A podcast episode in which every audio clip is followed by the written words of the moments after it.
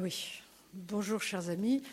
Euh, nous sommes très heureux d'accueillir euh, ce soir Guy Hermet, qui, sur la question de la démocratie, a, je trouve, des idées très éclairantes et originales. Euh, je le présente rapidement. Il est docteur en sociologie et docteur S lettres.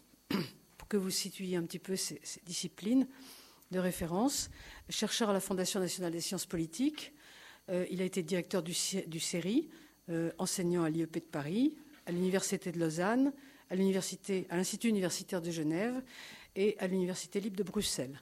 Il a écrit euh, plus de dix ouvrages sur la démocratie, le populisme, l'idée de nation, la gouvernance. Certains, certains ouvrages sont là. Si vous souhaitez euh, ensuite euh, une, dédicace, et, il vous la fera volontiers. Je lui laisse la parole avec plaisir. Je vous remercie infiniment et je suis très sensible au fait que vous m'ayez invité dans ce cycle de, conférences et euh, très sensible à, cette maison, enfin à la beauté de, de cette maison. Donc mon sujet aujourd'hui, qui d'ailleurs ne se distingue pas tellement de celui qu'il y aura en janvier, c'est la démocratie est-elle euh, dépassable? Et j'ai été frappé en regardant à nouveau le, le programme de ces conférences de l'Observatoire de la modernité, euh, j'ai été frappé à nouveau, ça m'a rappelé enfin le titre des conférences de Chantal Delsol, du temps fléché au retour du temps cyclique. Je ne les ai pas entendues, ces conférences, je ne sais pas exactement ce qu'elle veut dire, je crois le deviner, mais je me trompe peut-être. Mais euh, j'ai l'impression que la démocratie, l'idée que la démocratie serait indépassable, ce serait un peu le temps fléché, c'est-à-dire indéfiniment la démocratie à perfectionner devant nous. Et je pense que c'est fini. Je pense que nous en venons dans ce domaine également, et qui est un domaine clé de notre temporalité, à un temps cyclique. Toujours. Alors évidemment, qui dit cycle dit ça recommence toujours. Révolution, mais les révolutions, donc retour euh, au point initial.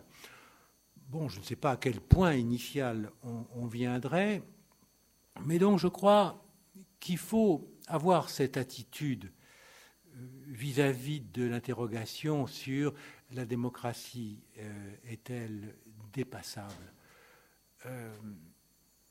Sûrement, sûrement, ça, tout est dépassable. Mais comment? Mais comment?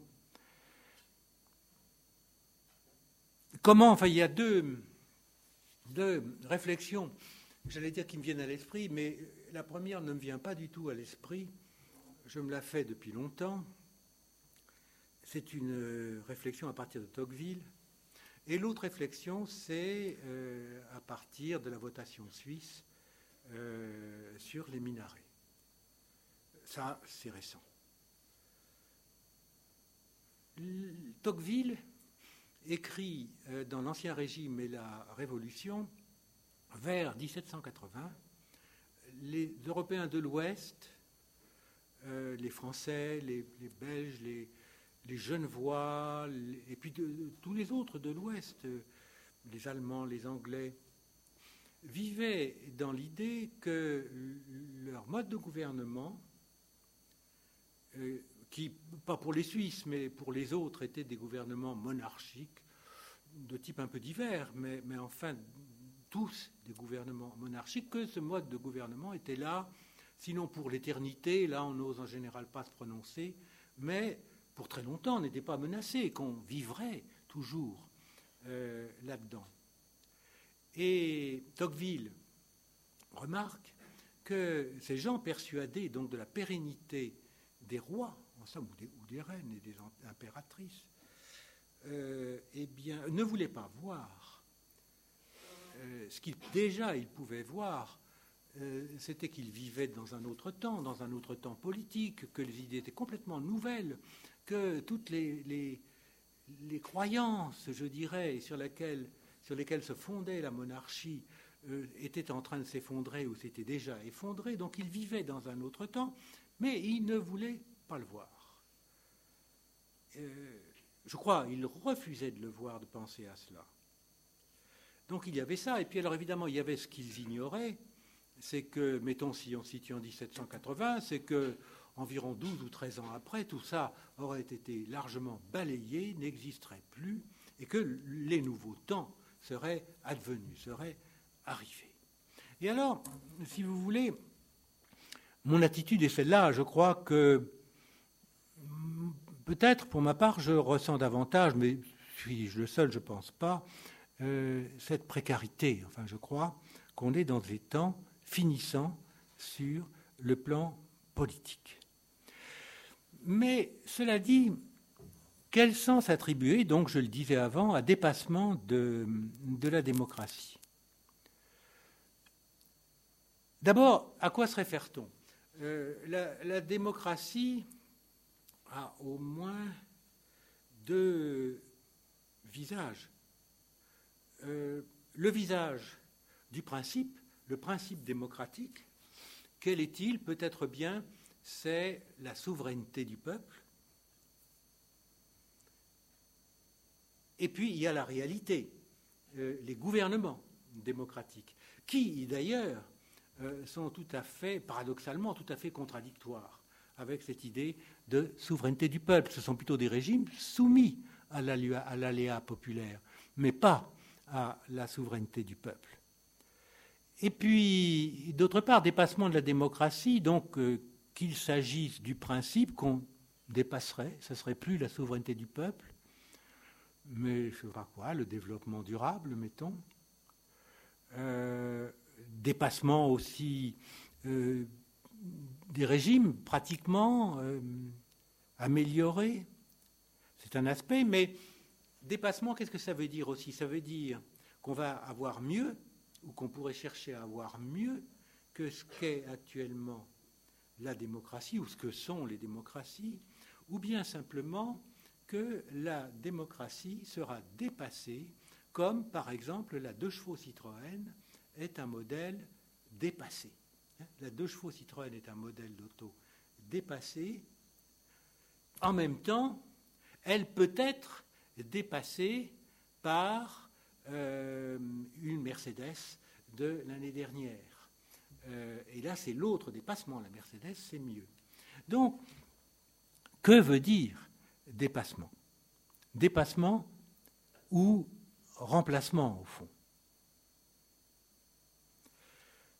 Alors, ce seront mes points, si vous voulez. Je vais aborder euh, ces trois points, essayer de voir en quoi il peut y avoir un dépassement de la, démocratie, en quoi euh, il peut y avoir un remplacement de la démocratie, et, c'est ce qu'on observe véritablement euh, aujourd'hui. Donc un dépassement de la démocratie. Peut-on tout d'abord que je faisais allusion à la votation suisse, au référendum suisse, euh, peut-on dépasser cette euh, contradiction? Euh, Si on souhaite que la démocratie, si on entend, on comprend la démocratie comme étant le gouvernement d'un peuple souverain, de la masse des gens, euh, peut-on résoudre cette espèce d'aporie, enfin, ou cette contradiction, que euh, la masse des gens, disons, tend vers le moindre effort? Je ne dirais pas, il y a eu des, des épithètes peu flatteurs à l'endroit du peuple, de la masse des gens, je ne sais pas s'ils doivent être euh, moins flatteurs pour la masse des gens que pour les autres, qui ne sont pas la masse. Mais il est de fait que le plus grand nombre des gens, même non populaires, euh, tendent euh, intellectuellement vers le moindre effort. Tendent intellectuellement vers le moindre effort, ne s'efforcent pas d'essayer de peser véritablement les choses, et au fond, utilise peut-être deux manières d'être, enfin s'inscrivent dans deux manières d'être. Euh, la première, ben, c'est de suivre ce qu'on dit ce qu'on dit dans leur environnement, ou ce qu'on dit en général, et donc euh, ils euh, pensent ça, ou alors, mais souvent c'est pas très différent, d'obéir à des passions qui sont profondément enracinées dans tel ou tel milieu, dans telle ou telle personne, en vertu de l'expérience du milieu, de l'expérience de, la personne. Et donc, le, référendum suisse, que faut-il penser? Euh, pour, les bons esprits, c'est abominable, c'est pas très tolérant. Hein. Euh, pour sont-ce les mauvais esprits? Je ne sais pas. Euh, pour ceux qui réfléchissent un peu, c'est un triomphe normal de la démocratie et même un triomphe sur, je dirais, la pression de l'environnement, puisque tout devait concourir à ce que le référendum soit négatif. Hein. Les instituts de sondage prédisaient qu'il serait négatif, euh, la presse, euh, la plupart des partis politiques, deux partis politiques seulement euh, préconisaient l'interdiction des minarets.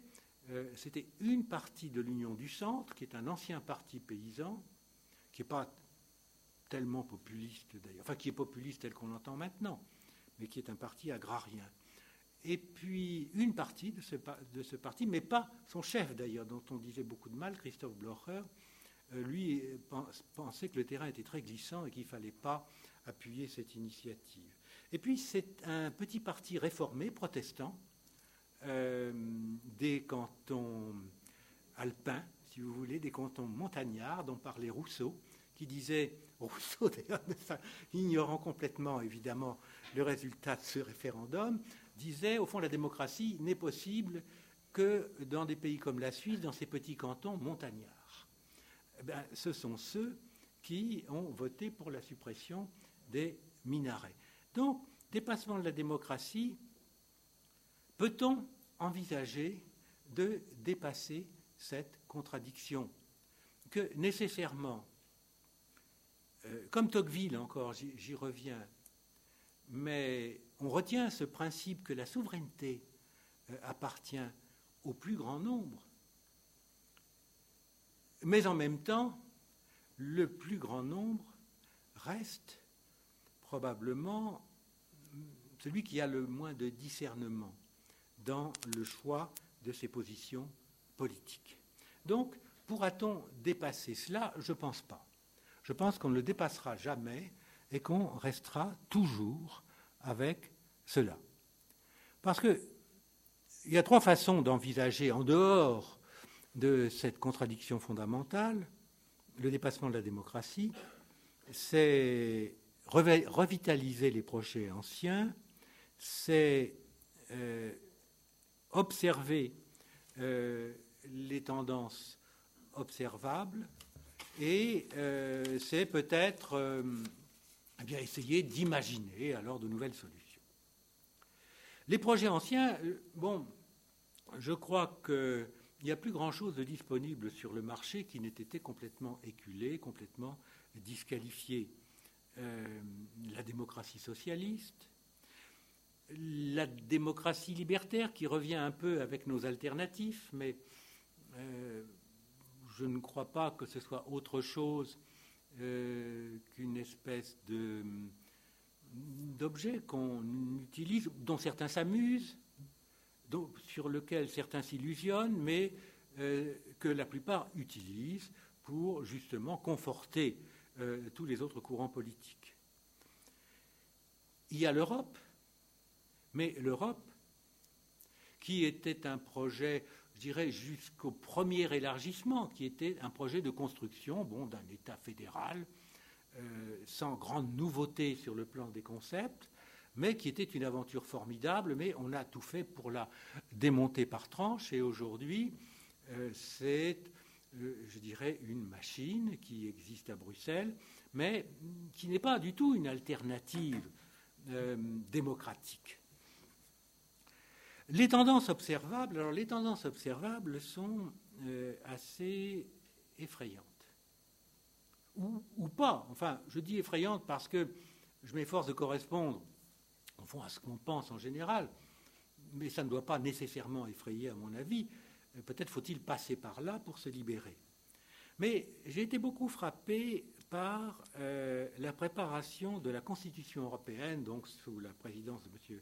Giscard d'Estaing, qui voulait introduire dans le préambule de cette Constitution, en décembre 2003, euh, euh, qui voulait introduire cette citation de, Thucydide, citant lui-même le discours de Périclès pour les funérailles des soldats grecs, athéniens, tombés la première année de la guerre du Péloponnèse et où il disait notamment, enfin ça dépend comment on traduit, mais il disait, il parlait d'Athènes, mais de la démocratie. La démocratie, c'est le pouvoir du plus grand nombre.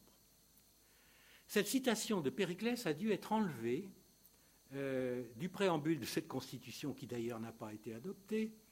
Euh, elle a dû être enlevée à la demande des nouveaux entrants dans l'Union européenne, des dix nouveaux de l'Europe centrale et orientale et un peu méditerranéen, euh, qui étaient choqués par cette évocation tout simplement de la règle majoritaire. Ils n'acceptaient pas, donc il y a au moins dix pays dans l'Union européenne, et sans doute il y a maintenant de nouveaux entrants, donc douze, qui n'acceptent pas la règle majoritaire. Donc se réclamer constamment, se gargariser en quelque sorte, comme on dit, de la démocratie sans accepter la règle majoritaire, qui est, avec la théorie de la représentation, au fond, le seul élément solide de la démocratie. Tout le reste, ce sont des discours. Euh, eh bien, c'est gênant, c'est grave. Ça veut dire, en réalité, que la démocratie est finie. Et puis alors, il y a des paradoxes constants, mais on ne les perçoit même plus, tant, tant on n'y croit plus. La parité, par exemple, on en a parlé ces jours-ci, mais la parité homme-femme, c'est très drôle, parce que ça euh, interdit normalement, euh, ça invalide la démocratie anglaise. La démocratie anglaise euh, est régie par le scrutin majoritaire uninominal à un tour. Donc c'est forcément un homme ou une femme, mais ce n'est pas la parité. Alors on peut ergoter, dire mais les candidats, on peut avoir exactement le même nombre de candidats, hommes et femmes, on peut jouer comme ça, mais en réalité, on voit qu'on s'embarque dans euh, des situations très difficiles. Et puis, il y a, euh, de façon générale, la résurgence à droite et à gauche d'une contestation intellectuelle de la démocratie. À droite, ce sont ceux euh, qu'on appelle les, enfin c'est notamment ceux qu'on appelle les néoconservateurs américains, mais je dirais ça part de gens comme Léo Strauss, par exemple, qui est un euh, philosophe politique euh, germano-américain. Ces néoconservateurs, au fond, admettent très largement les droits de l'homme, le gouvernement représentatif, mais ils n'acceptent pas le suffrage populaire, ils n'acceptent pas le suffrage universel.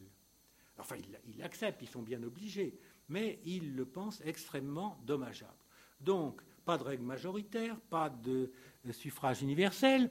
Et si vous regardez plus à gauche, pas à l'extrême gauche, mais plus à gauche, euh, des gens comme Habermas ou, Bernard Manin, euh, pour eux, euh, la démocratie ne fait parfois, mais de moins en moins, il y a des constitutions qui n'en parlent plus, donc ne font qu'invoquer, comme une espèce de symbole très mythique, la souveraineté populaire. Et ensuite, la démocratie repose sur deux solutions techniques. Sur la théorie de la représentation et la pratique de la représentation, la délégation du pouvoir, d'une part, et d'autre part sur la règle majoritaire. Il faut bien prendre des décisions. La règle majoritaire, en un sens, était totalement absurde, mais euh, ça fait plaisir aux gens. Et donc, euh, eh on adopte ces deux solutions techniques. Et c'est là le cœur, je dirais, de la véritable idée démocratique. Et ce sont donc deux éléments euh, qui font qu'il y a d'une part délégation de pouvoir et non pas souveraineté quelconque de la masse des gens, d'autre part des décisions qui sont prises sur lesquelles la semaine d'après déjà par une majorité dans lesquelles les gens, la masse des gens ne se reconnaît déjà plus. en général, le délai de satisfaction sur une décision, sur un vote que les gens ont émis est très court. Hein. le délai de satisfaction, enfin je dis une semaine, c'est peut-être un mois, deux mois, trois mois, mais après c'est fini. Et donc, en réalité, ça n'a pas de sens. Et donc, intellectuellement, à droite comme à gauche aussi, mais évidemment, dans des cénacles confidentiels, mais dans les cénacles, je dirais intellectuellement, les mieux armés, au fond, eh bien, la démocratie est donc mise en cause. Et donc, que trouve-t-on? Dans euh, ces conditions Eh bien, ce qu'on trouve, c'est des propositions extrêmement fragiles, non testées et déjà en grande partie abandonnées, comme par exemple la démocratie participative.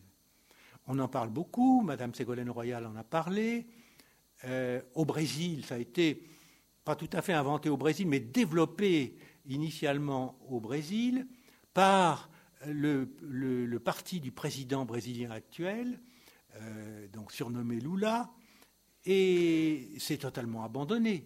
C'est totalement abandonné parce qu'on s'est aperçu que la démocratie participative, c'était le mécanisme d'assemblée générale étudiante.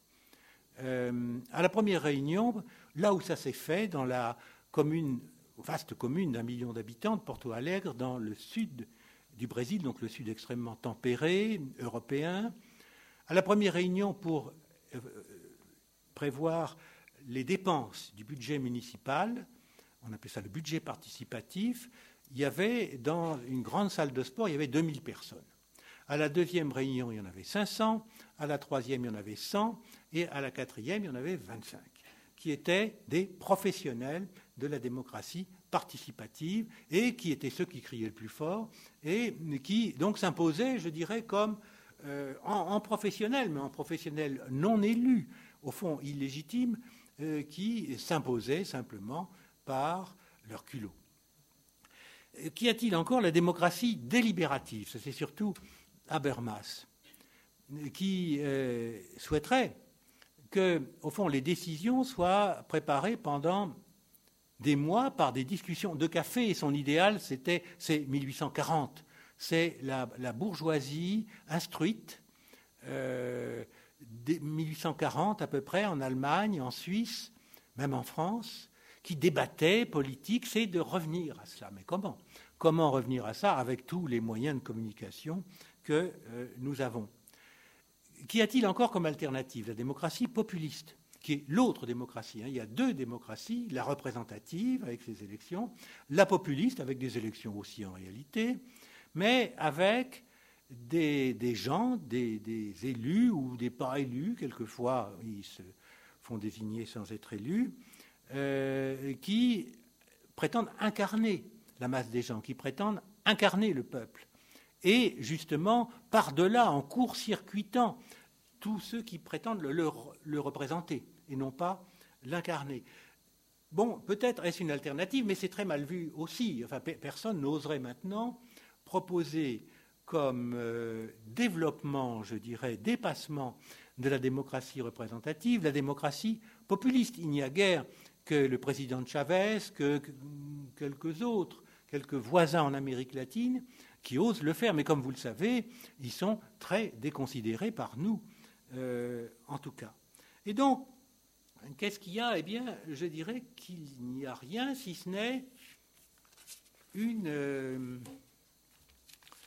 utopie en marche qui tend à, remplacer toutes les autres. Il n'y a, plus d'utopie révolutionnaire, on ne poursuit pas la création euh, d'un homme nouveau, si ce n'est euh, d'un homme nouveau dépollué et non polluant je dirais que, j'ai l'impression tout au moins que le développement durable est appelé à un grand succès. Il recouvre tout maintenant. Il recouvre, bien sûr, les questions écologiques, la protection de l'environnement. Mais euh, en réalité, eh bien, il recouvre tout ce qui est supposé assurer une société réputée équitable, disons. Euh, d'ailleurs, bon, le développement équitable aussi est près de cela. Et est-ce qu'on en sera encore là dans dix ans? Peut-être pas, mais je crains en réalité, parce que c'est très creux en réalité comme proposition, je crains qu'on en soit là, mais en beaucoup plus vaste dans dix ans. Alors maintenant, la, la démocratie est-elle remplaçable? Et même euh, risque-t-elle d'être remplacée ou est-elle déjà en train d'être remplacée? Donc c'est mon deuxième point. Je dirais en tout cas, remplaçable ou pas, la démocratie a une grande faiblesse. Euh, sa légitimité d'exercice est beaucoup plus importante que sa légitimité de principe. Alors, je m'explique.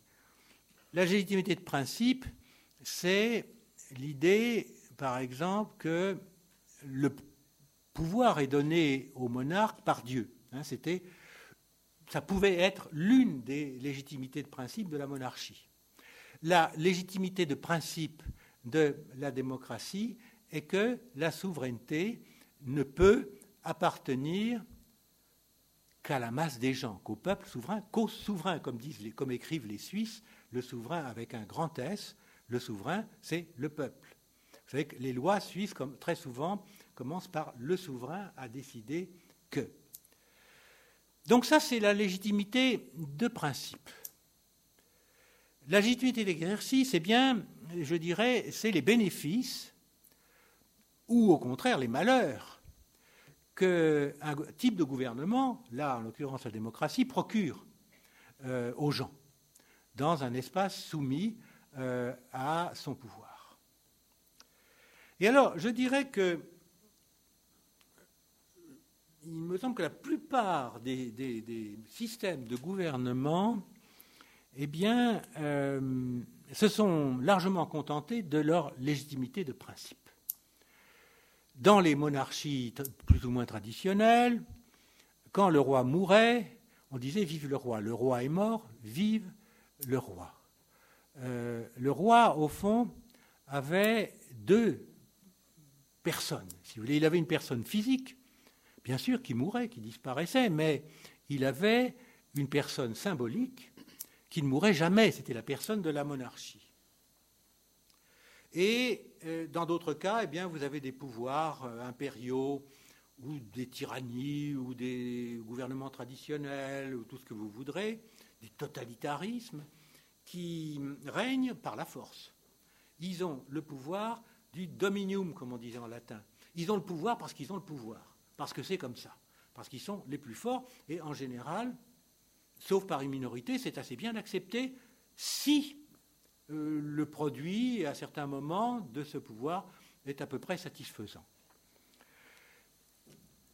Donc, la plupart des régimes se passent très largement de la légitimité d'exercice. Au contraire, la démocratie, parce que c'est un pouvoir qui doit constamment se faire reconfirmer par des élections, dépend avant tout de sa légitimité d'exercice. Sauf pendant certaines périodes révolutionnaires, mais d'ailleurs il n'y avait pas la moindre démocratie, mais dans les années 1790, par exemple en France, bon, les, élections étaient pure foutaise, euh, et on était dans un régime de force. C'était le principe qui régnait. C'était euh, le principe décoratif de la souveraineté populaire et le principe effectif de la force. Mais après, à partir du XIXe siècle, un peu partout, eh bien, la démocratie ce nouveau régime euh, s'est senti obligé de confirmer son principe constamment, tant peut-être ce principe à lui seul ne suffisait pas, euh, constamment par des élections et pour, euh, je dirais, faire fonctionner ces élections de façon satisfaisante, assurer une stabilité, une efficacité donc raisonnable au gouvernement quand je dis démocratique, ils étaient très censitaires d'abord, enfin très pré-démocratiques, avant de devenir démocratiques. Mais euh, ils fonctionnaient avec une espèce de carburant, je dirais, qui était les promesses, une offre croissante à chaque élection. Alors d'abord, c'était des offres gratuites. D'abord, c'était des offres gratuites. C'était, eh bien, euh, modifier la, surface du, corps électoral, la taille du corps électoral. On est passé de vote censitaire extrêmement restreint à un vote censitaire élargi, euh, à peu près où que ce soit. Puis euh, on est passé au suffrage universel masculin. Puis on est passé au suffrage universel féminin. Puis on a abaissé l'âge du vote. Et puis là, on s'est aperçu qu'il fallait passer à des choses plus coûteuses. L'âge du vote, on l'a abaissé à 18 ans, 16 ans dans de rares cas. Mais est-ce qu'on pouvait le baisser à 14, puis 12, puis 10, puis 8, puis 6 euh, Ça aurait été bien, en un sens que ça ne coûtait rien. Et, sans doute les enfants auraient été très obéissants. Mais ce n'était pas possible. Et, c'est alors, eh bien, qu'une autre formule, je dirais, de concession d'avantages croissants a été inventée, mais il s'agissait d'avantages statutaires matériels, enfin des avantages qui coûtaient, d'ailleurs ceux, comme vous le savez, euh, celui même qui a inventé cela n'était pas un maître en démocratie, c'était le chancelier de l'Empire allemand, c'était Bismarck. Et Bismarck était dans une situation difficile en Allemagne, parce que l'Allemagne avait un système euh, très traditionnel, disons politiquement, très en retard sur l'Angleterre et la France. Euh, mais en même temps, euh, il avait une société passablement en avance. Il était sans doute le pays le plus avancé d'Europe sur le plan intellectuel, sur le plan artistique. Sa classe ouvrière était commencé à s'organiser. Il avait le parti socialiste le plus fort et le plus avancé et le plus organisé. Et alors, il y avait deux solutions. C'était de prendre le train en marche, de faire comme les Français, de foncer en avant euh, dans la démocratisation politique. Mais les Français, je vous le dis comme ça en passant, les Français avaient très largement euh, évacué le danger avec la répression de la commune. Hein, tout ça se passait au moment de la commune de Paris, plus ou moins. Et la France, le gouvernement français, grâce à la dernière révolution qu'il y a eu en France, à Paris, de la commune de Paris, eh bien, le gouvernement de, Bordeaux puis de Versailles l'a écrasé dans le sang. Il y a eu, donc, je crois, à peu près 30 000 morts, euh, dix fois plus, par exemple, que n'en a fait le général Pinochet, directement ou indirectement au Chili. Et je dirais, toute l'élite ouvrière française, toute l'élite de gauche a été, a été éliminée, ou pour ce qui restait, envoyée en Nouvelle-Calédonie euh, ou en Guyane. Et je dirais, malheureusement pour lui, peut-être Bismarck n'avait pas eu cette facilité en Allemagne. Il y avait eu des révolutions à Berlin en, 1848, mais ça n'avait pas duré. Et donc Bismarck eh bien, a inventé l'État-providence.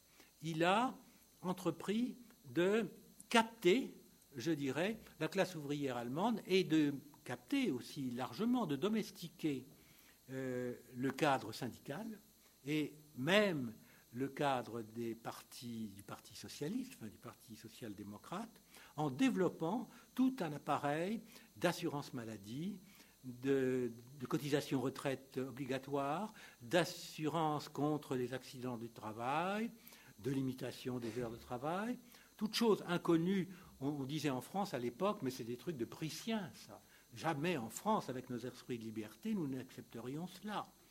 Et donc, les Allemands ont montré l'exemple, et puis, avec retard, en gros, à partir de 1913 en Angleterre, puis un peu partout, en France, en Belgique, en Allemagne, et puis après 1945 en Italie, eh bien, on a imité, mais dans des régimes en Allemagne avant Hitler, et puis après, 1945, on a imité, mais au sein de régimes démocratiques, la, création de l'État-providence à l'allemande. Et du coup, eh bien, on est passé, je dirais, de la démocratie physique à la, pardon, de la démocratie civique, fondée avant tout sur le suffrage universel, je dirais peut-être une certaine fierté citoyenne, une certaine, un certain espoir citoyen aussi de la masse des gens, on est passé à la démocratie sociale, c'est-à-dire à la démocratie davantage croissant, davantage statutaire matériel croissant, accordé aux électeurs à chaque élection. Et alors, donc, ça a été le développement de l'État-providence. Je ne reviens pas sur ce que je disais du parcours de Bismarck, mais qui était dans les années 1880. Euh, dans les démocraties de l'ouest de l'Europe, eh bien, on a fait la même chose entre 1913 et 1950. Euh, en gros, même on l'a achevé sous Franco en Espagne, ce n'était pas tout à fait non plus une démocratie, et c'était l'imitation de Bismarck très tardive. Simplement, on s'est aperçu que là, ça coûtait très cher. Abaisser l'âge du vote à 16 ans, ça coûte pas cher. Mais euh, les congés payés, ça coûte cher. Mais l'assurance maladie risquait, si on laissait euh, les choses aller comme ça, risquait, euh, vers 2030 à peu près, d'absorber dans nos sociétés la totalité du revenu national. C'est impensable. Hein. C'est impensable. Mais on pourrait quand même essayer d'imaginer que nous serions dans une félicité totale, remplie de piqûres, bouffant de l'aspirine, mais n'ayant plus rien d'autre, mais soignés vraiment à la perfection jusqu'à en mourir. Et on s'est aperçu, donc en, dehors de cela, du coût en général de toutes ces mesures, du coup inassumable, il fallait arrêter, il fallait en somme démonter l'État-providence. Mais comment démonter l'État-providence sans démonter la démocratie sociale? Et comment démonter la démocratie sociale sans assassiner la démocratie citoyenne qui, en fait, euh, n'est rendue populaire que par la démocratie sociale? Souvenez-vous euh, de Ségolène Royal qui disait ce à quoi tiennent les Français. Je ne sais plus si elle disait d'abord à la Marseillaise et au drapeau tricolore, premier objet. Deuxième objet, la Sécu. Hein. je crois qu'ils tiennent plus à la Sécu qu'au drapeau tricolore. Et donc, euh, c'était très difficile, mais c'était pire que cela. C'était pire que cela parce que, en réalité, euh, le principal espoir de la masse des gens, et de tous finalement, quelle que soit leur position dans la société, euh, sauf ceux qui ont une position très élevée, là ça devient très inquiétant pour l'avenir de leurs enfants, mais donc pour la masse des gens, eh bien c'est l'avenir des enfants qui importe. Que les enfants euh, vivent mieux que vous, aillent plus loin que vous, fasse des études, fasse surtout quand on était après 1945, dans les années 1950, 60 même, fasse des études supérieures, entre à l'université, c'était le rêve, ils entrent à l'université. Après, ça va être des, dames et des messieurs, euh, des, médecins, euh, ils auront une serviette et, tout ça.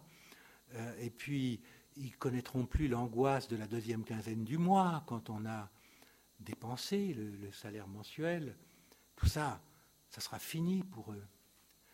Et donc il y a eu effectivement, il y a eu ces grands changements, ces démocratisations, spécialement la démocratisation de l'enseignement, de l'accès au secondaire et au, au supérieur. Mais on s'est aperçu au fond que comme un peu pour les vacances pour tout le monde, ce qu'on appelait les congés payés, c'était un leurre. C'était un leurre. ces avantages statutaires étaient concédés. Les gens partaient en vacances, même ils avaient une petite bagnole. Et au lieu de se retrouver sur la plage de Cabourg avec quelques autres voitures sous leur parasol, euh, ils se retrouvaient dans un embouteillage indescriptible, sur une plage de Palavas-les-Flots, euh, remplie de gens où on ne pouvait plus poser le derrière. et donc, ils constataient le leur. Euh, il y avait une espèce de jeu à somme nulle, on avait beau faire tout ce qu'on voulait, on en restait, on en revenait au point de départ d'une autre façon. Et euh, pour l'enseignement supérieur, ça me déchire le cœur de le dire, j'étais prof, j'avais mes étudiants, Mais c'est très largement un leurre. C'est très largement un leurre car qu'arrive-t-il? Eh bien, euh, les étudiants, certes, récoltent, pas toujours, mais les meilleures fois, un papier, un diplôme, pas de boulot, euh, ou alors, eh bien, pour avoir le boulot qui ne demandait pas de diplôme il y a 40 ans, on en demande un maintenant. Mais simplement, ils ont le même travail que les sans diplôme d'il y a 40 ans. Et alors, je dirais que, eh bien, on est là-dedans. La démocratie est-elle remplaçable? Mais ce système, à bout de souffle, dont le carburant était ses promesses, ses avantages croissants, concédés qu'on ne peut plus concéder. On ne sait plus qu'inventer. Euh, si, si, si, la nouvelle utopie, le développement durable. Le développement durable, ça coûte pas cher non plus. Hein. Alors, sans doute, on va en entendre beaucoup parler, mais je crains que ça ne suffise pas pour, euh, je dirais, maintenir la légitimité d'exercice de la démocratie. Ce carburant, la concession d'avantages croissants, notamment à chaque élection et même entre les élections, s'épuise. La démocratie est comme une voiture, comme une voiture qui était partie. D'ailleurs, les voitures hybrides, maintenant, au début, vous marchez électrique. Ah, j'ai une voiture hybride. Alors on part sur le moteur électrique, c'est fantastique. Euh, c'était un peu comme le suffrage pour les femmes, le suffrage à 18 ans, on ne dépense rien. Mais ça, se termine assez vite. Alors après, paf, il y a le moteur à essence qui se déclenche. Et puis, si vous allez loin, sur l'autoroute, vous ne marchez plus qu'au moteur à essence. Et le moteur à essence, il consomme de l'essence ou du gazoil. Et, mais au début, quand même, quand on a 50 litres dans le réservoir, la voiture consomme pas tant, euh, ça marche. Mais maintenant, ça marche depuis si longtemps qu'il ne reste plus que 5 litres dans le réservoir, ou 6 litres dans d'autres pays, 3 litres dans certains. Ça va bientôt s'arrêter. Donc, la hum, démocratie est-elle remplaçable? Euh, On peut l'entendre de différentes manières. On peut dire Ah, vraiment, il ne faudrait jamais la remplacer. Moi, j'adore être en voiture, je déteste les transports en commun, et la bicyclette me fatigue. D'accord. Mais que ferez-vous quand euh, donc la voiture n'aura plus d'essence? Alors je crois que non seulement la démocratie est remplaçable, mais la démocratie va être remplacée par son nom. On y est trop attaché. Je ne pense pas que le système qui nous gouverne euh, change de nom rapidement. Mais euh, ce qu'il y a dessous, la réalité, la réalité du mode de conduite de nos sociétés, eh bien, euh, va être complètement transformée, est déjà en, en passe d'être transformée. Et alors, je dirais qu'en dehors de cette espèce d'argumentation interne que je viens de faire, l'image de la voiture. L'homme qui a inventé ça, c'est pas moi, euh, c'est un Italien qui s'appelle Danilo Zolo, Z-O-L-O, qui est un prof de l'université de Padoue, c'est un juriste, euh, marxiste, je ne suis pas du tout, mais, mais que je trouve assez remarquable. Mais donc, à côté de, cette réalité interne du problème, il y a euh, un aspect externe du problème de, je dirais, de la remplaçabilité, euh, néologisme, forcée de la démocratie. Il y a la preuve qui nous est donnée maintenant de sa non-universalité. On a euh, fonctionné longtemps selon justement une logique fléchée. Euh, on avait quand même cette idée, bon, c'était un peu dur, mais que la démocratie était le bon gouvernement euh, et euh, auquel se rallierait probablement un jour, parfois non sans difficulté, toutes les, sociétés. Et même ça a été renforcé un bref moment, parce qu'on a été à croire cela, pas tellement longtemps, entre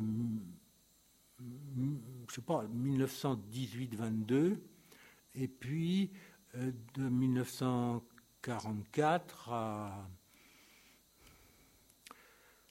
1990-91 à peu près. Donc ça n'a pas duré longtemps. Mais maintenant, c'est fini à nouveau. Alors là, on n'est pas prêt d'y croire à nouveau. Parce que, euh, tout d'abord, il y a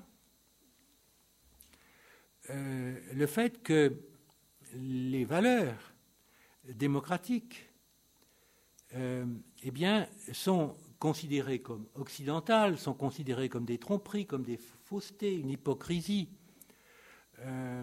à la fois dans leur logique et dans l'attitude vraie des pays démocratiques, des vieilles démocraties, par un nombre croissant de pays. Bah, maintenant, il n'y a plus seulement euh, les pays qui tendent vers euh, des situations, disons, islamistes.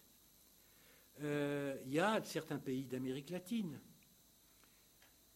et qui bon, prétendent proposer d'autres modèles.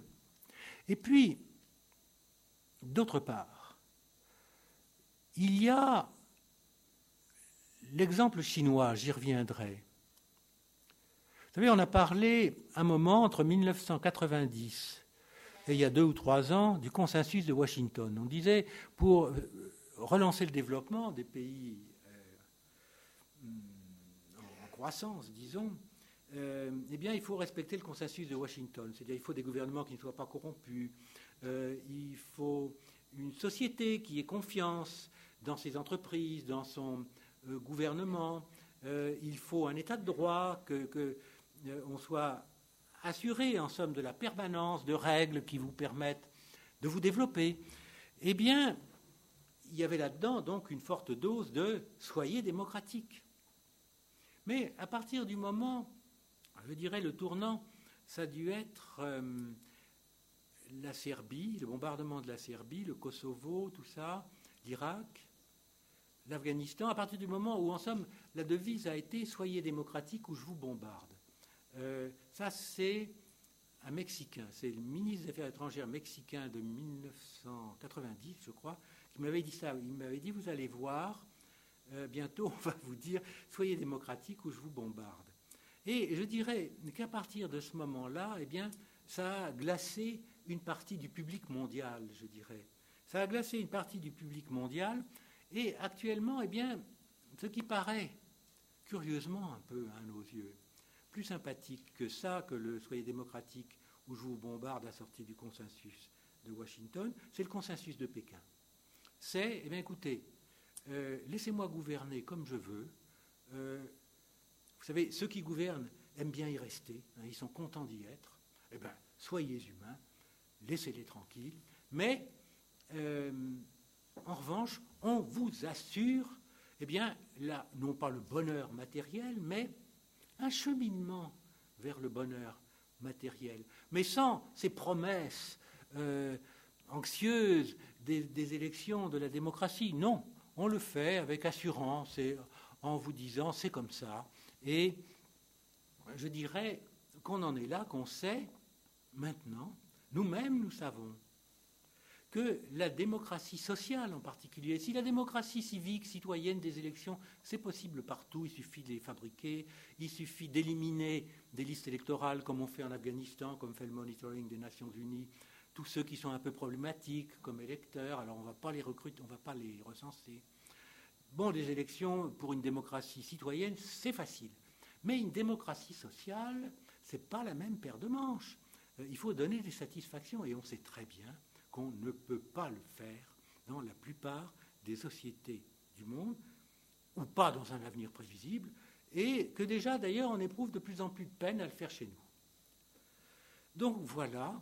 Alors, quelles sont, et j'achèverai là, les, prémices, si vous voulez, d'un nouveau régime qu'on observe déjà, mais j'en parlerai la semaine prochaine véritablement, eh bien, tout d'abord, je crois qu'il ne faut pas s'illusionner sur l'illusion du retour à l'État. La, crise financière, donc, a entraîné aux États-Unis des nationalisations d'établissements financiers. Euh, il y a eu, surtout de la part des, Français, mais aussi des Américains, des Anglais, des rodomontades, sur euh, la, comment dire, la limitation des bonus, sur une nouvelle régulation financière. Euh, encore récemment Gordon Brown, tout ça n'est pas suivi véritablement des faits. Euh, on a vu la dernière réunion du G20 à Pittsburgh qui s'est traduite par rien du tout, par l'inactivité, en contradiction avec la réunion de Londres six mois plus tôt, où encore on disait de, fort belles choses euh, sur les, intentions fermes qu'on avait, qui se sont ramollies euh, considérablement sur six mois. On a en fait un retour de puissance des grandes banques et à nouveau, euh, je dirais, des difficultés de l'État et, au fond, non pas une collusion, parce que je ne pense pas que ce soit une collusion, qui dit collusion dit quelque chose de mal, c'est pas ça, mais on a à nouveau une connivence entre l'État, les secteurs financiers, par force, parce qu'il le faut. Et donc, eh bien, euh, qu'observe-t-on? C'est deux choses, enfin bien d'autres mais euh, pour achever rapidement, j'en retiendrai que deux. La première, c'est qu'on parle beaucoup, trop, de gouvernance pour que ce soit innocent. Euh, d'ailleurs, à un moment, on ne parlait que de gouvernance. Maintenant, on parle de gouvernance et de euh, développement durable. sont-ce les deux mamelles de notre avenir? Développement durable, peut-être mamelle sèche, mais gouvernance, euh, sûrement pas. Simplement, l'ennui, c'est qu'on ne sait pas ce que c'est que la gouvernance. On en parle beaucoup, mais on ne sait pas ce que c'est, on n'explique jamais trop euh, ce que c'est. Alors on, vous dit, non, c'est pas le gouvernement, c'est pas, pas, pour varier. Une fois, je dis gouvernement, le coup d'après, je dis gouvernement. Non, non, non, non, mais, mais qu'est-ce? Allez savoir. Et donc, c'est notamment un point que j'aborderai le, 6 janvier. Et puis alors, il y a un petit truc euh, dont peut-être vous, le nom euh, ne vous est pas familier, euh, qui est bon et qui, je crois, ne percera pas avec ce nom, mais qui est la grande technique de remplacement des promesses croissantes en démocratie, c'est le storytelling. Storytelling, hein, c'est raconter des petites histoires à court terme. C'est euh, inventer chaque semaine un truc, euh, tel euh, personnage, le, le, je sais pas, le, président des États-Unis a subitement réduit la pointure de ses chaussures. le président français va à nouveau divorcer. Enfin, je ne sais pas, hein, mais ça peut venir. Des, des, histoires comme ça. Et si on en produit chaque semaine, ou deux fois par mois peut-être dans les périodes de carence relative, euh, eh bien, euh, vous occupez le public. Ça marche. Ça marche sans qu'il y ait besoin de métathéorie, d'idéologie grandiose, d'avenir radieux, c'est fini.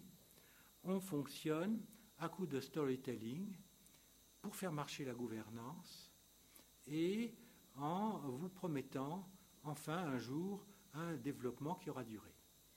Je vous remercie.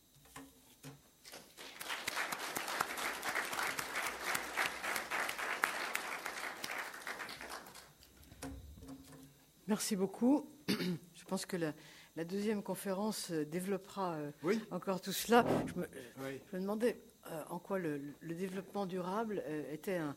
Mais je pense qu'il y aura des questions là-dessus.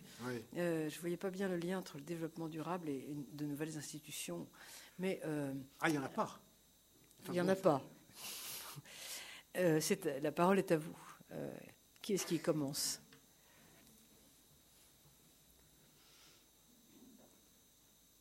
Oui Oui, madame. Salut. Merci tout d'abord pour votre brillant exposé sur un sujet qui nous préoccupe.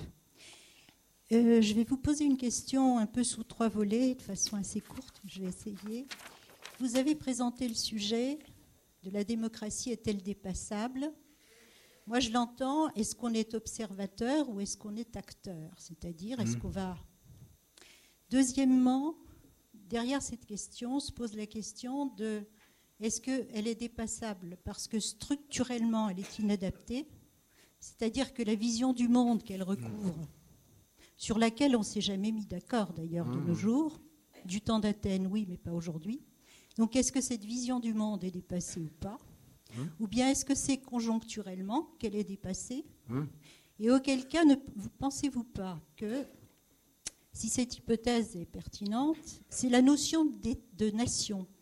Qui antithétiquement s'oppose à la démocratie en générant le concept d'ennemi. Hum. Lequel ennemi, dans l'exercice de la démocratie, est synonyme d'opposant. Il y a la majorité, il y a l'opposition. Si l'opposition devient euh, l'ennemi, la démocratie ne peut pas exister puisque la démocratie parfaite supposerait l'alternance. Donc je vais simplement euh, donc, terminer par cette, question en trois volets. Vous parliez de développement durable. Est-ce que la démocratie, parce qu'on ne s'est pas posé des questions fondamentales, ne nous amènerait pas, par le biais du développement durable, vers une forme de dictature des experts mmh. Parce qu'après tout, on n'est pas, pas, censé être qualifié. Ou alors, est-ce que la démocratie, envisagée jusqu'à présent sous l'angle national, n'est pas envisagée à une bonne échelle Et est-ce qu'il ne faudrait pas être moins arrogant quant au contenu de la démocratie pour l'implanter au niveau international et générer une, réflexion générale qui déboucherait sur une démocratie sociale, mais universelle? Et, euh, Ou alors, est-ce que de façon terrible, l'être humain est fait pour être euh, esclave librement consenti? Je vous remercie. Comment on fait? Est-ce qu'on oui, je réponds. Oui, hein, c'est plus, agréable. Bon, alors, bon, observateur ou acteur. Bon, moi, je confesse que personnellement, euh, par vocation, en quelque sorte, je suis plus observateur qu'acteur parce que très sceptique sans doute, mais, mais c'est dommage. Euh, il vaut mieux qu'il y ait davantage d'acteurs. Mais cependant, euh, l'action pour l'action, il faut savoir dans, quoi on met les pieds. Il faut savoir dans quoi on met les pieds et euh, savoir quel combat on mène, si vous voulez. Et donc pour savoir quel combat on mène, il faut d'abord être acteur, pas être observateur. Il faut quand même tâter le terrain. Et donc les gens que je désole très souvent en faisant ce genre de conférences, qui me disent Ah, c'est affreux, parce que vous dites la démocratie, c'est fini. Je ne vois, pas ce que ça a d'affreux. Au contraire, de le savoir, euh, c'est très bien. C'est très bien, on est mieux armé. Euh, on va pouvoir progresser. Euh, donc je le vois plutôt comme ça, si vous voulez. Et l'observation, autant la position de l'observateur pur comme la mienne n'est peut-être pas très honorable, mais l'observation, par contre, est une activité indispensable. Alors, le deuxième élément de votre question, votre deuxième question, euh, dépassable parce que inadapté. Alors, je crois, je crois que euh, c'est un mode de gouvernement, la démocratie, inadapté doublement, si vous voulez. Inadapté sur le fond, euh, parce que euh, démagogique, soumis à une pression constante du public, hein, je ne dis pas du peuple, parce que, mais une pression constante du public. Il y a un public et puis il y a des gens qui, essaient de gérer le public pour rester en place, euh, et d'autres qui s'illusionnent sur leurs bons motifs. et donc, un gouvernement soumis à une telle pression démagogique, eh bien, elle n'est pas très adaptée. Je ne sais pas si on a de mieux adapté, mais enfin, c'est très euh, délicat. Et puis alors, d'autre part, Mais je rejoins votre troisième question, justement. Euh, la hum, démocratie, dans sa logique démagogique, de concession d'avantages croissants que finalement elle ne peut plus assumer, donc elle meurt avec, enfin avec l'impossibilité de les assumer encore, euh, la démocratie n'a fonctionné que dans un cadre national. Euh, la notion de souveraineté populaire est absolument concomitante, liée, synonyme d'ailleurs. Nation, peuple, c'est synonyme dans les années 1790. Et ce cadre national nécessaire à la démocratie, euh, parce qu'on n'en est plus peut-être, qu'on pourrait concevoir dans l'abstrait la démocratie universelle, mais on se sera cassé la figure bien avant d'y arriver. Euh, donc il y aura autre chose avant. Et euh, il faut concevoir que la direction, la gestion, la conduite des affaires des sociétés s'opère dans un cadre qui est multiniveau, si vous voulez, qui a des tas de niveaux maintenant. Euh, la même affaire dépend à la fois du niveau d'une grande ville, mettons c'est Toulouse ou, Cologne, euh, au niveau d'une région, au niveau d'un pays, au niveau de l'Europe, au niveau des grandes organisations mondiales, au niveau des flux mondiaux, plus de, flux qui ne sont pas, comment dire, euh, encadrables, comme l'islamisme, par exemple, aussi. Et tout ça s'interpénètre, il faut gérer tout ça. Et donc, un régime qui est supposé, faussement bien sûr, dépendre de la volonté nationale, le peuple a dit que, le souverain a décidé que, évidemment, ce n'est pas sérieux. Donc, euh, la démocratie est certainement dépassable parce qu'inadaptée, et notamment à cause de son cadre national. le développement durable, dictature des experts, oui, si on pense que les experts sont des crétins. Euh, si on dit dictature hein, des experts. Mais qui vous dit que les experts seront moins dictateurs que les élus? Ah, vous me direz, euh, les élus peuvent ne pas être réélus. Mais c'est rare quand même. Il faut, il faut qu'ils en aient fait. Et les experts, on le voit par exemple à la façon que les hauts fonctionnaires, intelligents, ceux qui sont intelligents, euh, traitent les grands projets, par exemple, d'investissement, d'équipement collectif. Ils négocient ça pendant des éternités. Ils sont d'un démocratisme scrupuleux. Enfin, je ne sais pas, enfin peut-être que quelquefois ça ne marche pas quand même. Mais donc, on va certainement vers une conduite par les experts. Hein. Je, je, dis conduite parce que la prochaine fois, je vous parlerai de la gouvernance et de l'évacuation de la politique. Plus de politique. Donc, moi-même, je m'efforce, si vous voulez, comme certains initiés, mais je, suis le seul à m'initier, euh, à utiliser d'autres mots comme conduite. Euh, et donc, eh bien, on va vers une conduite par des experts, mais dont rien ne dit, ça dépendra des cas. Parfois, ce sera la dictature, d'autres fois, pas. Voilà. Oui. Euh, d'abord, et puis après, ce sera monsieur. Oui.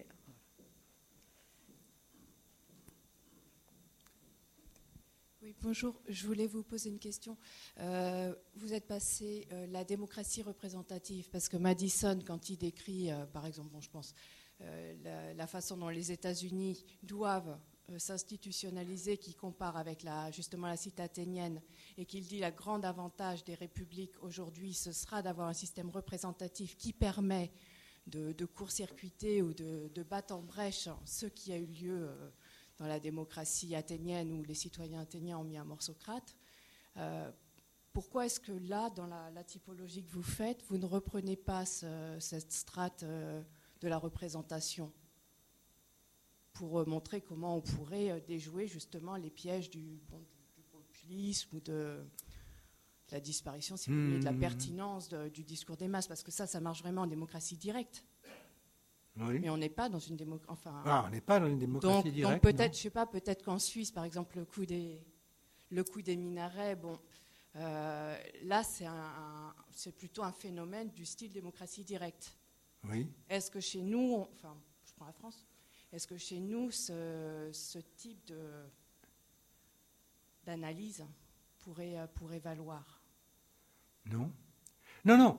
Bien sûr, nous sommes dans une démocratie représentative, euh, comme la plupart des démocraties. Enfin, quasiment toutes les démocraties sont des démocraties représentatives, y compris la démocratie suisse, qui est un petit peu euh, directe, un petit peu qui est euh, semi-directe. Mais, dès que justement le peuple s'exprime de façon non conforme, on est effrayé. Par exemple, ça a été moins une qu'il y ait une votation qui supprime l'armée en Suisse. Hein. Avec les cantons romans, euh, les mêmes, avec Vaud, avec euh, Genève, avec Neuchâtel, euh, qui ont voté la suppression de l'armée suisse. Vous pensez, quel malheur. Et donc, il n'y a que des démocraties représentatives.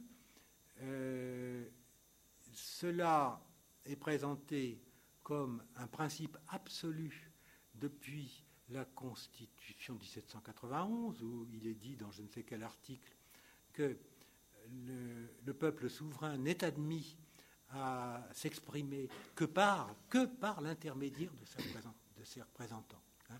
Le peuple souverain ne peut pas s'exprimer. Il ne peut s'exprimer que par l'intermédiaire. Et donc c'est la première constitution de la France. Alors elle fixe, et, ensuite, euh, avant même, je ne dis pas ensuite, mais euh, au Parlement anglais, les débats, bon, ils n'ont pas fait de constitution, mais les débats au Parlement anglais vers 1750 euh, tournaient autour de ça. Là. Sur l'idée de souveraineté, eh bien la souveraineté n'appartient pas. C'était autant de la, de la, première révolution anglaise au XVIIe siècle que des gens prétendaient que la souveraineté appartenait au peuple. Mais on a fixé vers 1750 qu'elle ne lui appartenait pas, qu'elle appartenait aux membres du Parlement. Et donc, alors, ça, c'est ce que nous avons partout, c'est la démocratie représentative. Et donc, si je vous suis, eh bien voilà, tout va bien, on a ça, ça nous, ça nous permet d'éviter des incidents comme l'interdiction des minarets. Et où va-t-on en réalité? On se rend compte qu'il y a une très grande usure de, système, que les représentants ne parviennent à maintenir justement le statut de la démocratie représentative que par une offre constamment croissante qui ne peuvent plus tenir. On revient à l'histoire du carburant. Ce système ne peut plus tenir. alors, il tient encore, même on va, le conserver très, très largement, mais euh, avec, euh, on, se désole sur l'effritement, le délitement des pouvoirs des parlements euh, en général, mais ça va continuer. On va les, conserver, bien sûr, supprimer les élections, n'est pas question, mais pour substituer, en fait, très largement à ce niveau-là de la représentation, eh bien, d'autres niveaux de délibération. De délibération, non, d'ailleurs, le mot, on ne délibérera plus. la puissance du verbe dans la mesure où elle existerait encore, n'aura plus beaucoup d'importance, mais euh, pour leur substituer des procédures de, décision, de choix complètement différentes, à laquelle seront associés des représentants. Mais les représentants seront à un niveau, si vous voulez, horizontal.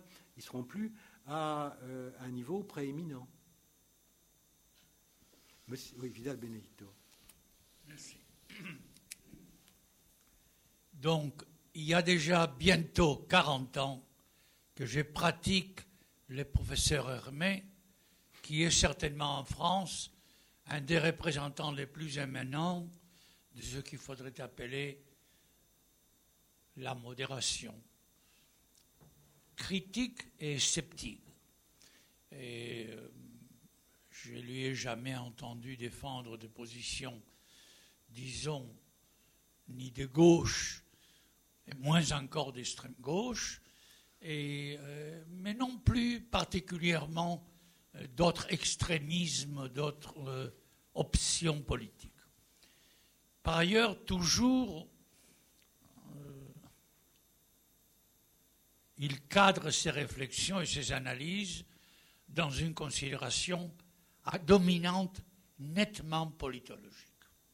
Ce que je lui ai reproché à d'autres moments, et que je lui reproche encore aujourd'hui en fonction de ce que je viens d'écouter. Mais j'ai payé volontiers 10 euh, euros, et c'est la première fois que ça m'arrive, d'aller dans une conférence parisienne où on me demande 10 euros, qui sont été 20 parce que j'étais avec mon, épouse. Et donc, donc je vais euh, justifier euh, mon déboursement en posant la question, parce que c'est la raison essentielle pour laquelle je suis venu rencontrer Guillermo. Nous sommes, je dirige ici à Paris une institution qui s'appelle Collège des hautes études européennes, où nous avons pas mal d'universités parisiennes, entre autres, bien entendu, euh, à Sorbonne. Et donc, toujours et plus que jamais, je me pose la question suivante. Comment pouvons-nous, universitaires, professeurs, chercheurs, étudiants, contribuer à résoudre les grands problèmes de la société Je dis simplement, essayer de contribuer à apporter, etc. Aujourd'hui, dans beaucoup de pays européens, nous sommes dans ces collèges auxquels je viens de me référer, 17 euh, pays européens, peut-être les plus grands problèmes de la démocratie ne sont pas tous ces frustrations, euh, défaillances, etc., auxquelles s'est référé le professeur Hermé, mais quelque chose de beaucoup plus dramatique la corruption.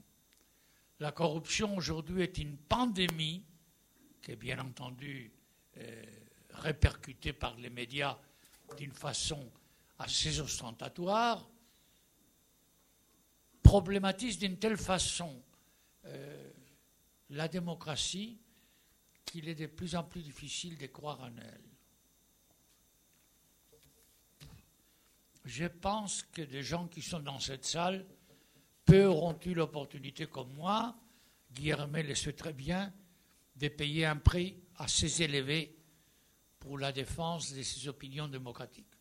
Je suis espagnol, bien entendu, j'ai fait toute la transition démocratique, et là, le général Franco, comme tu sais très bien, nous a fait payer un prix assez fort. Et bon, donc je veux dire, il n'y a pas de doute que j'ai été démocrate militant, que je le suis, mais aujourd'hui, je vous assure que parfois j'ai un peu honte. Non par les raisons, non seulement à cause des raisons qui a présentées Guillermet, mais aussi à cause de la corruption.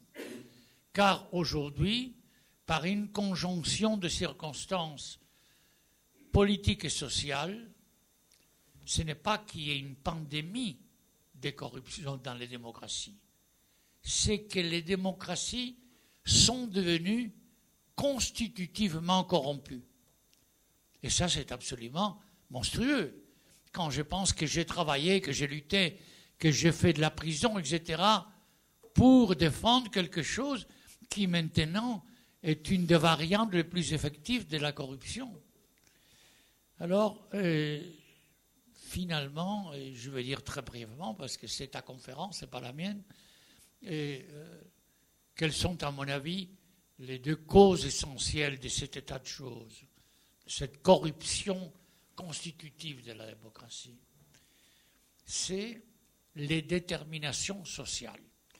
Moi, contrairement à M. Hermé, je suis sociologue pour mon malheur, peut-être aussi un peu pour mon bonheur, et donc j'ai une certaine tendance à tout ramener aux déterminations sociales il y a aujourd'hui une double détermination sociale qui rend inévitable la corruption de la démocratie. La première, c'est cette espèce d'absolutisation de l'individualisme qui est le propre de la société individualiste de masse. La deuxième détermination, je ne sais pas si plus effective, mais enfin dramatiquement importante aussi, dans ces processus, c'est la conception et la pratique de l'organisation économique que nous appelons capitalisme dans les sociétés actuelles, où la seule dimension essentielle, c'est chaque jour davantage. Il faut que nous soyons chaque jour plus riches. Il faut que nous consommions chaque jour davantage.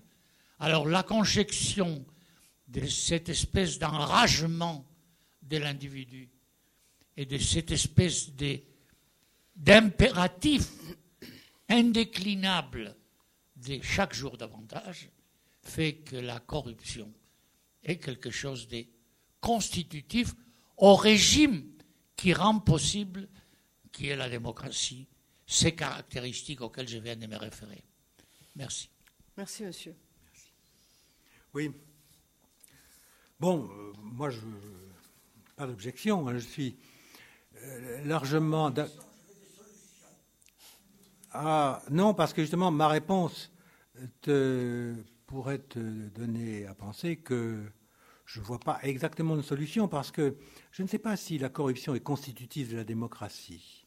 Je crois qu'il y a des, espèces de, pas de cycles, je ne sais pas si ce sont des cycles, mais des périodes. Euh, la corruption de la démocratie naissante était également euh, extrêmement forte dans les débuts de la Troisième République en France, par exemple, ou en Espagne, d'ailleurs, l'Estraperlo et tous ces trucs-là. Euh, même d'ailleurs avant la démocratie, où, les prémices, si on veut, il y avait le suffrage universel sous le Second Empire, hein, euh, d'une part.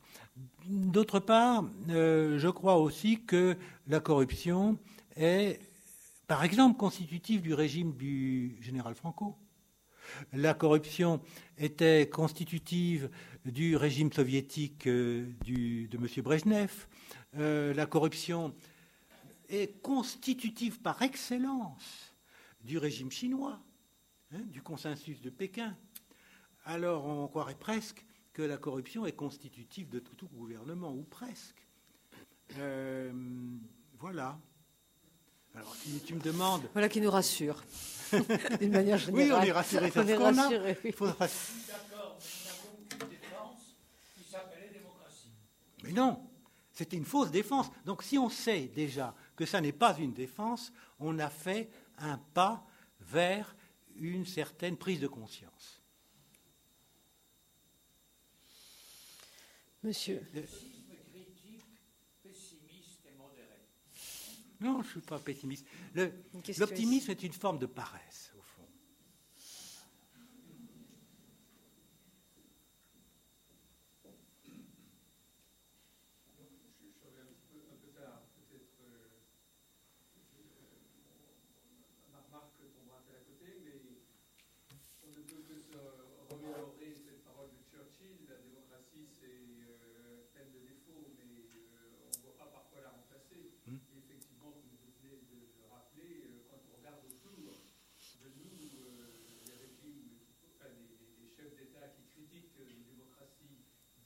occidentale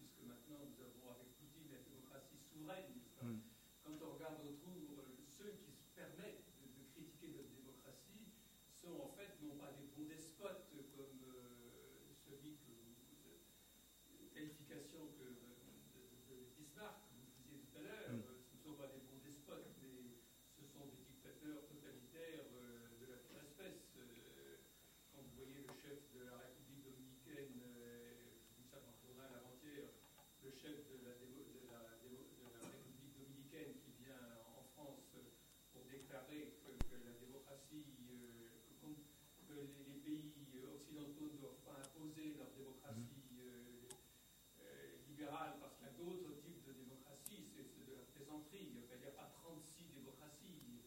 Il y a la démocratie euh, qui ne marche pas très bien, c'est la nôtre, euh, avec une séparation des pouvoirs, avec des droits de, la minorité, euh, c'est pas parfait, nous, savons bien, mais ce, parfois la Oui.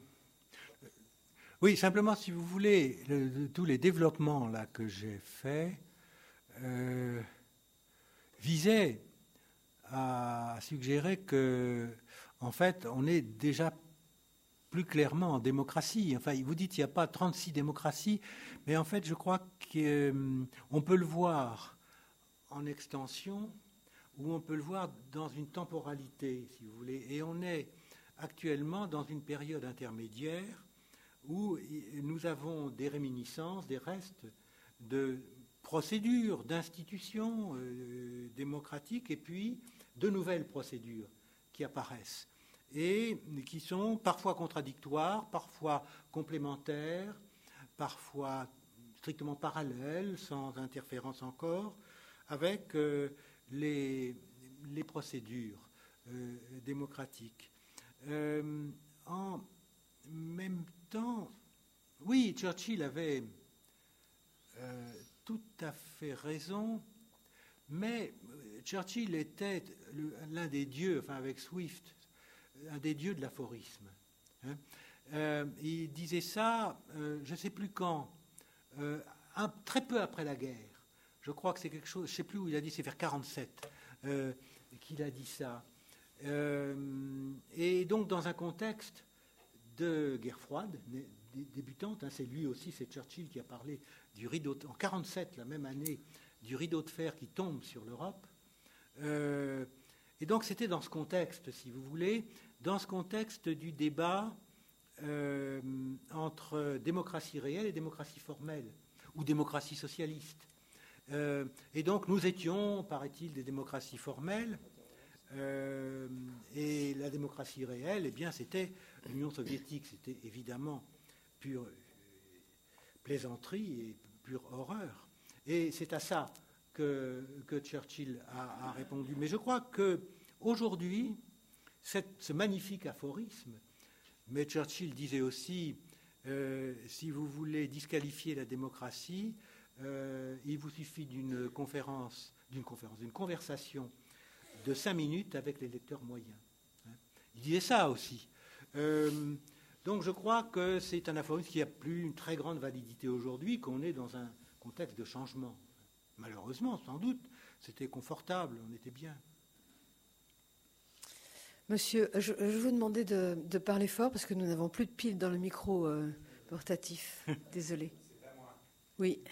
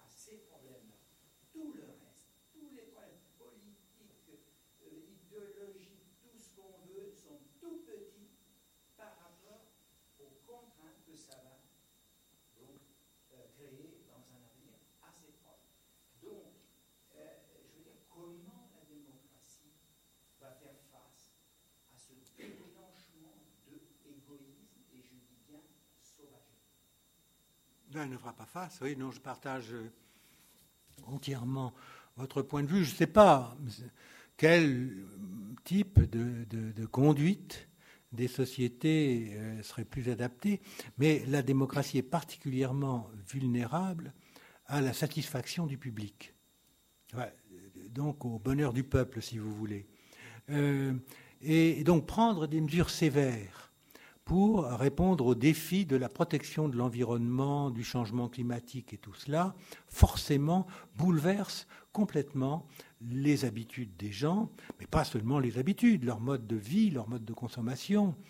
Euh, et donc c'est très difficile à concilier avec euh, le fonctionnement de la démocratie, avec les sondages, avec les élections, avec, euh, avec la cohésion des partis politiques, toutes les isanies qu'il peut y avoir dans leur sein.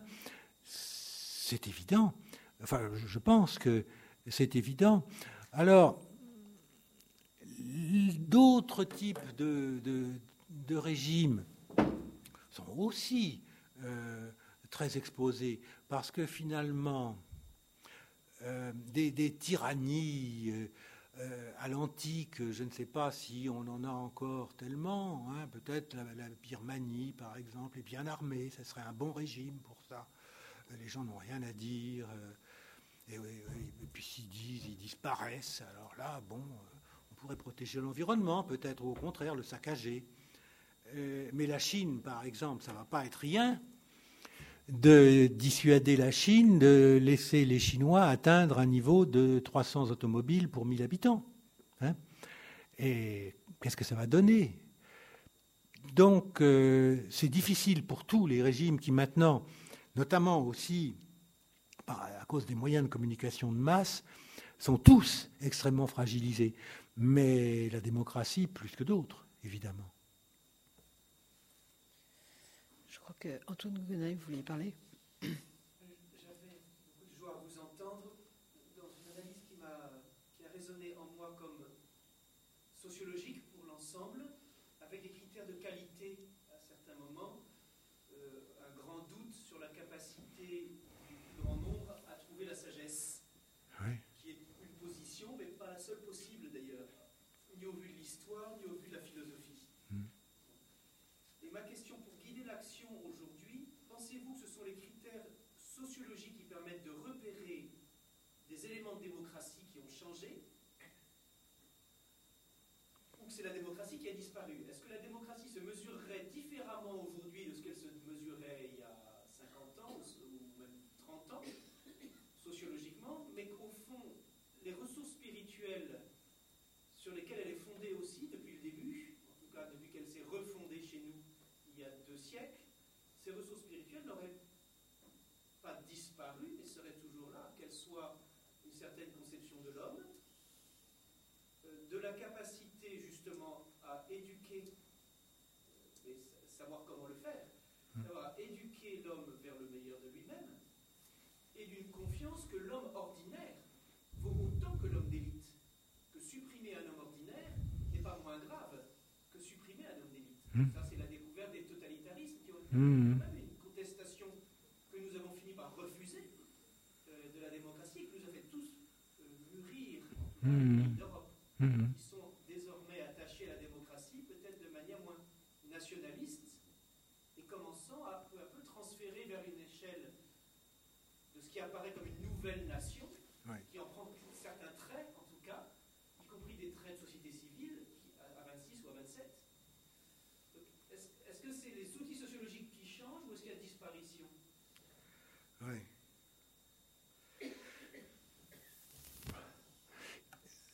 Bon, je pense pas que les outils aient tellement changé.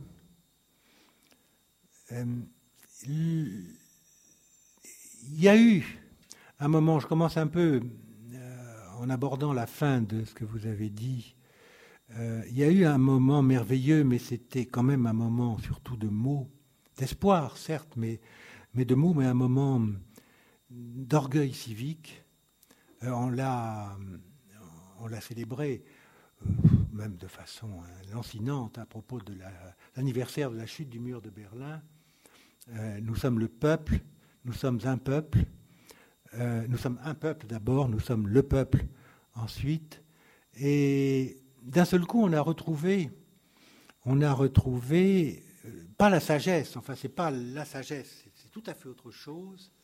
C'est la fierté, euh, euh, la solidité, le courage, Euh, et de même, on, avait, à partir en gros de 1950 à peu près, dans les rencontres franco-allemandes, d'autres choses comme ça, euh, vu dessiner aussi un grand changement d'attitude démocratique, si l'on veut, mais on dirait aussi humaniste, encore que normalement humaniste, ça veut dire euh, qui est attaché à la culture classique et au grec et au latin, mais enfin, euh, d'attitude humaniste, euh, de gens qui dépassaient alors effectivement les frontières nationales, le nationalisme, la démocratie nationale. Et donc, il y a eu ça, mais c'était un moment et c'était une fraction de population. c'était quand même les gens plus sages, donc ce n'était pas la, sagesse populaire, même s'il y a une raison et euh, une sagesse populaire. Euh, mais donc, euh, pas pour conclure le moins du monde, mais pour répondre à ce que vous avez exprimé, premier point,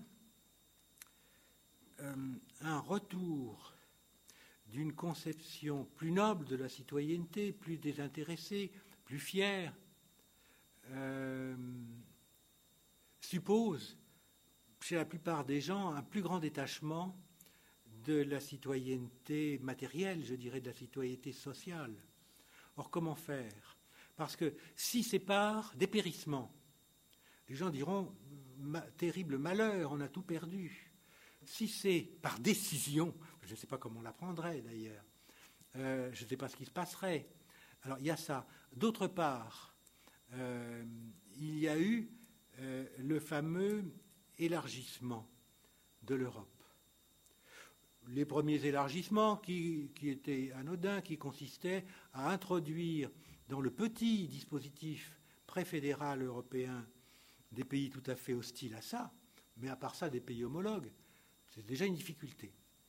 Euh, et qui étaient, eux, attachés alors aux vieilles conceptions démocratiques, notamment.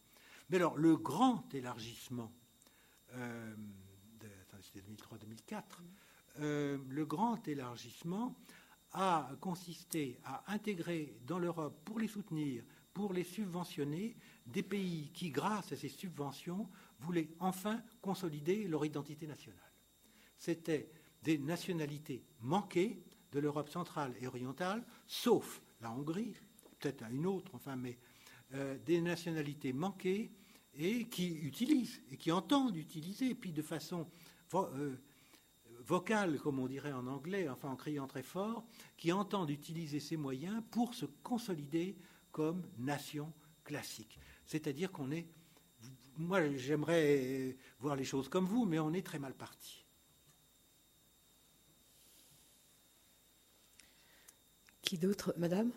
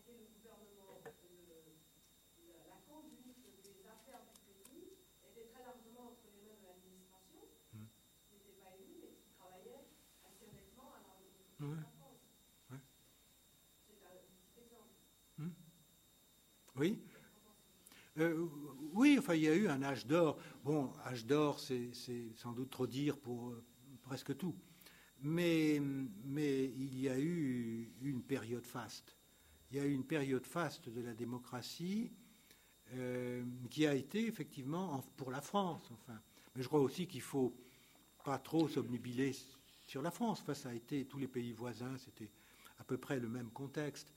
un âge d'or qui a été la, quatrième République et les débuts de la cinquième, même une grande période de la cinquième République, obéré cette même période d'ailleurs par les reliquats de, la liquidation de notre empire colonial. Hein. On avait quand même ces histoires-là. Mais pour le reste, effectivement, ça a été la meilleure période. Mais pourquoi?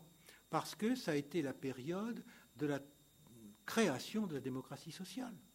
Et ça, la démocratie sociale, avec tous ses avantages, eh bien, a évidemment conquis euh, la population. C'est le moment, notamment aussi vers la fin de cette période, où le, Parti communiste, qui était en rupture avec ça, euh, c'est quasiment rallié, enfin, c'est assagi. Maintenant, bon, c'est plus, il n'existe plus d'ailleurs. Mais euh, je parle des années 60, 70, ça a été la fin de ça. Donc ça a été effectivement, enfin moi j'appelle ça plutôt une période faste qu'un âge d'or. Et si on réfléchit aux pays voisins, oui, ça a été pareil en Belgique, ça a été bon après en Belgique ça a été la querelle linguistique, mais c'est, en, Allemagne ça a été magnifique. Enfin c'était très différent en Allemagne bien sûr, c'était la récupération après la catastrophe, mais hum, un peu partout en Europe. Et hum, aux États-Unis ça hum, aussi, enfin mais ça a été plus lié à la guerre. Hein. La guerre, la, victoire, les Américains, les Américains ont gagné la guerre. Euh, et puis les, les GIs qui rentraient euh, au pays, qui avaient deux ans d'études supérieures payées, pas tous, ils ne les pas tous, mais ça a été une période formidable aussi, euh, la période de Truman et tout cela. En même temps, d'ailleurs, avec le début de la guerre froide. Mais ça donnait bonne conscience. Enfin, c'était nécessaire, la guerre froide. Un doigt s'est levé, on va, ça va être la dernière question, je crois.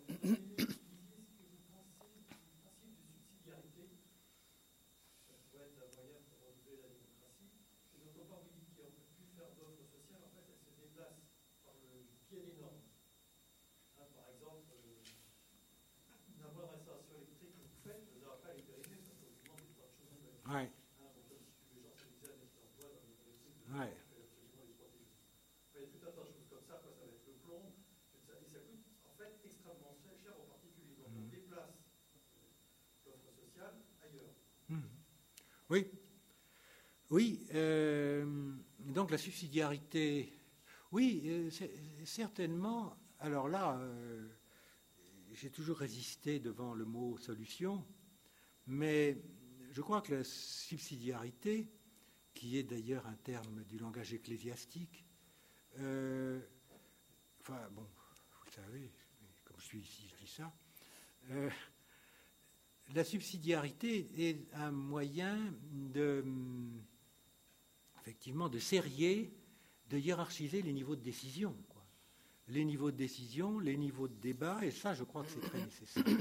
Je crois même, euh, je suis un peu gêné de le dire, mais qu'il y a des décisions dont il ne faut pas trop débattre en public. Euh, parce qu'à ce moment-là, on ne peut pas les, les prendre. Hein c'est, euh, je dirais, ce sont les décisions qui obéissent à l'optimum de Pareto.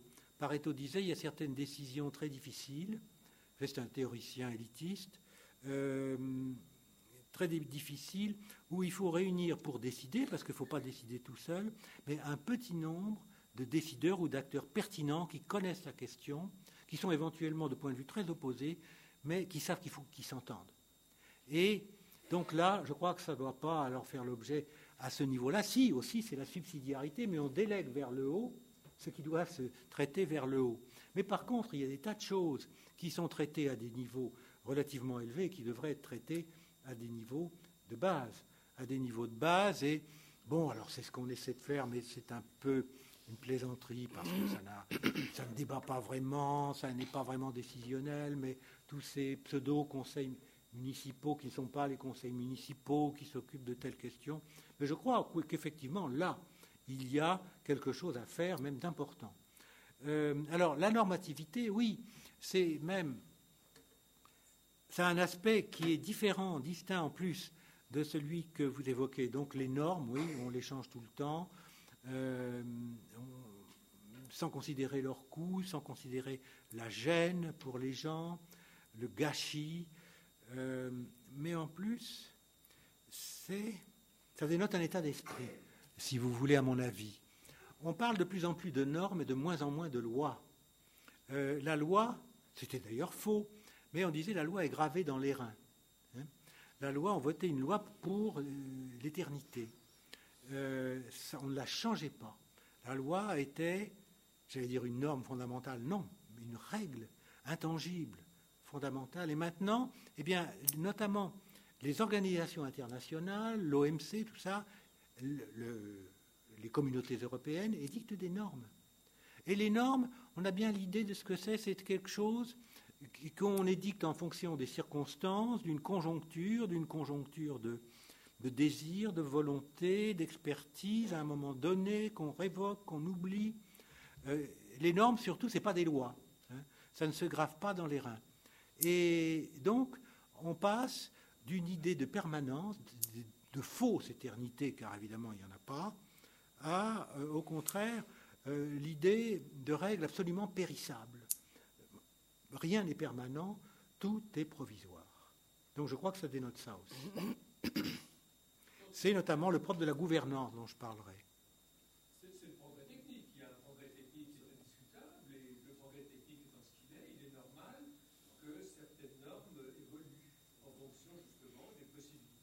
Oui, mais non, mais bien sûr. La loi, effectivement, hmm. ce sont les principes, et puis la norme évolue en fonction.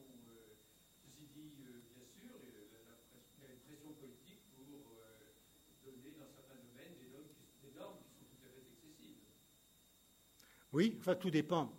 Que, bien sûr, il y a le progrès technique qui est changement des règles, bien sûr, mais tout dépend effectivement du rythme, de la pertinence aussi, de la nécessité immédiate. je crois que nous allons conclure cette soirée. Je vous remercie de, votre présence. Et donc, la, deuxième conférence de Guillermet aura lieu le mercredi 6 janvier à la même heure. Je vous souhaite un bon Noël d'ici là.